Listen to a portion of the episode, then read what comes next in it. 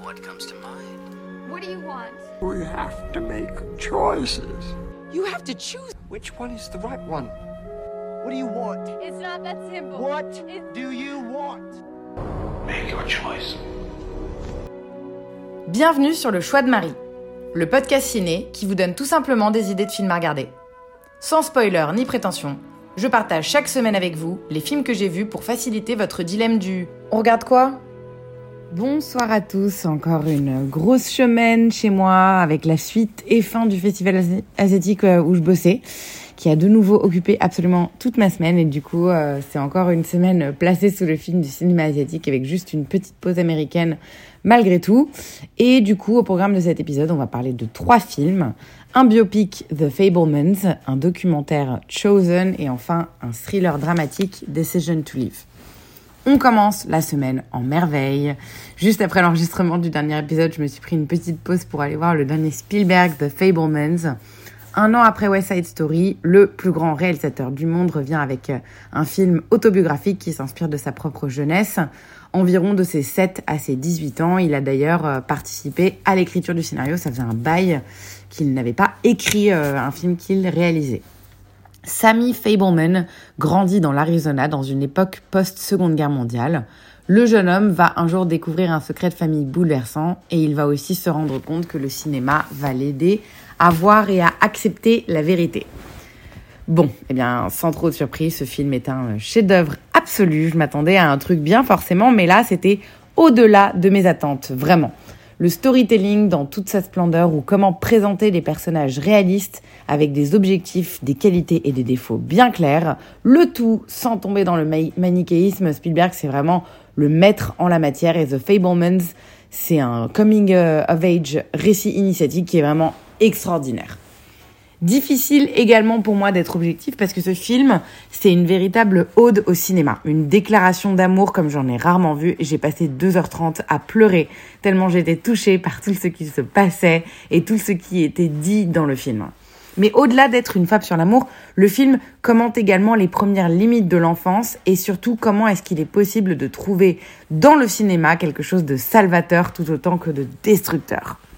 C'est assurément son film le plus intimiste, une véritable déclaration d'amour du coup à l'art de manière générale, mais aussi à sa famille, parvenant finalement à concilier ces deux entités avec un équilibre parfait.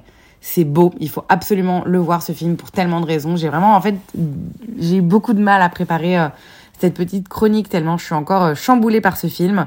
La musique par ailleurs est composée par John Williams, c'est sa 29e collaboration avec Steven Spielberg. Le cast est extraordinaire. Michelle Williams et Paul Dano jouent les parents du jeune Sammy. Parfois on aime l'un et on déteste l'autre et puis ensuite vice versa. C'est l'équilibre parfait euh, et une écriture de personnages qui sont réels, qui est maîtrisée euh, à merveille. Il en va de même pour l'oncle de la famille qui est joué par Seth Rogen qui est excellent et on pense aussi surtout euh, au jeune Gabriel Labelle qui avait la lourde responsabilité d'interpréter Sammy et donc Steven Spielberg et qui s'en sort brillamment. Toute une palette d'émotions le traverse tout au long du film et il réussit à susciter de la pure fascination, de l'envie, de l'amour et surtout du cinéma. Vraiment, je galère à trouver mes mots pour parler de ce film. J'ai encore la gorge nouée quand j'y pense et je vais bien évidemment aller le revoir probablement demain. Je vous invite à en faire de même. The Fablemans va sortir le 25 janvier prochain au cinéma en France. Notez cette date dans votre agenda. Deuxième film de la semaine, on repart dans le cadre du festival. J'ai vu et modéré un documentaire américano-coréen qui s'appelle Chosen, réalisé par Joseph Hugh. Euh, c'est le deuxième film de ce réal après euh, Geronimo, c'était déjà un documentaire. Le film était hors compétition dans notre festival. Il suit cinq candidats coréens venant d'horizons très différents en lice pour avoir un siège au Congrès. On suit la progression de leur campagne sur plusieurs mois et plus, plus particulièrement pardon, celle de David Kim qui cherche à être le premier coréen à représenter le quartier de Koreatown à Los Angeles. Assurément un sujet qui est très très niche et pourtant il a réussi à toucher à un message universel d'amour et de tolérance. Je suis vraiment très très loin d'être une experte en politique américaine et pourtant j'ai été totalement happée par ce docu qui balaye de nombreux messages au-delà de son thème initial politique. Au travers de ces campagnes, on découvre les hauts et les bas des candidats dans un pays où la politique s'apparente à n'importe quel autre programme de divertissement. Et ce que j'ai adoré également, c'est que bah, ce docu, il, va venir quand même prendre parti euh, du côté de David Kim, qui est un candidat démocrate, mais malgré tout, il reste relativement neutre et présente également beaucoup de candidats républicains. Et dans les deux cas, j'ai trouvé fascinant de voir à quel point les valeurs politiques entraient parfois en contradiction avec les mœurs coréennes et la façon dont les candidats avaient été éduqués. Je doute que ce film passe les frontières. Ça va déjà être assez difficile de sortir ici aux États-Unis parce que ça reste un sujet qui parlera pas à tous. Mais si vous avez l'occasion de le voir, Chosen est vraiment un super documentaire que je vous recommande vivement. La productrice Tatiana Kim était, est venue et c'est avec elle que j'ai animé le, le Q&A. C'était euh, passionnant de voir à quel point elle était euh, passionnée par le sujet et euh, elle a également euh, euh, fait tout ce film. Un documentaire, c'est vraiment lorsqu'il y, a, y, a quelque chose qui se passe, on part avec son sac à dos et sa caméra et on y va. Elle venait d'accoucher au moment où le film a été produit, donc c'est assez remarquable de voir à quel point ces cinéastes ont cru dans ce projet et ils ont réussi à en faire un documentaire qui est vraiment exceptionnel. C'était donc Chosen.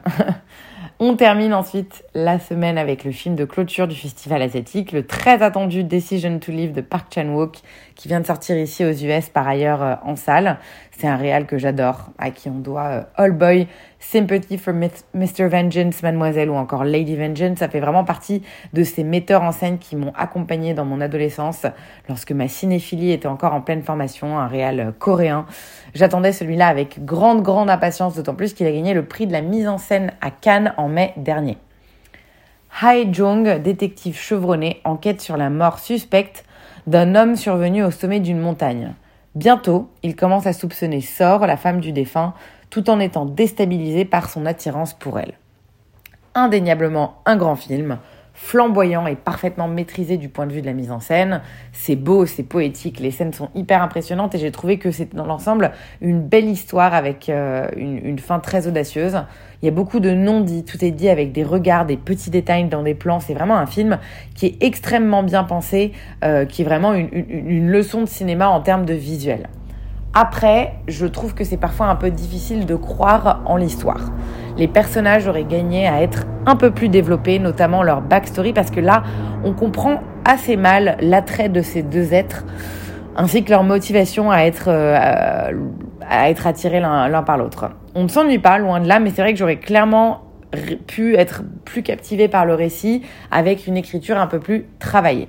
Je crois aussi que le montage y est pour, euh, enfin, il est pour beaucoup euh, coupable parce qu'il prête un peu à confusion. On sait pas trop dans quel ordre se passent les choses, ni le temps qui s'écoule parfois entre deux scènes. Il y a pas mal de time-lapse, ce qui fait qu'on est légèrement perdu dans la narration.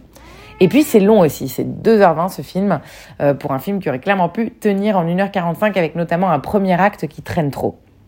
Cinéma d'auteur assurément bien plus qu'un film grand public qui risque de s'ennuyer un petit peu. Le cast est hyper bien choisi, cela dit, et les deux personnages principaux sont très très bien interprétés par Tang Wei et Park Hae-il. Ils sont tous les deux géniaux, lui en flic perdu et elle en prédatrice aux airs innocents. Bref, c'était une très belle réussite sur plein de points de vue, mais on a vraiment connu euh, Park Chan-wook plus en forme dans le passé. Je reste très contente de l'avoir vu, mais je pense qu'il y a mieux dans sa filmographie si vous avez envie de découvrir son travail. Decision to Live, il est sorti en France fin juin, donc j'imagine que plusieurs d'entre vous l'ont déjà vu. Mais si vous avez envie d'une séance rattrapage, ça va maintenant se passer en VOD euh, sur Apple TV, Orange, YouTube, Amazon ou Univers Ciné à l'achat ou à la loc. Ma semaine s'arrête ici et après euh, trois semaines à brosser comme une malade mentale, je suis ravie de vous annoncer que je ne vais rien faire cette semaine. Ça va être full repos pour moi et donc du coup j'espère pouvoir faire le plein de ciné et sessions rattrapage à la maison. Je vous remercie pour votre écoute habituelle qui me touche beaucoup et j'espère que mes épisodes continuent de remplir leur mission de vous donner de bonnes idées de films. Très bonne soirée à tous et à la semaine prochaine.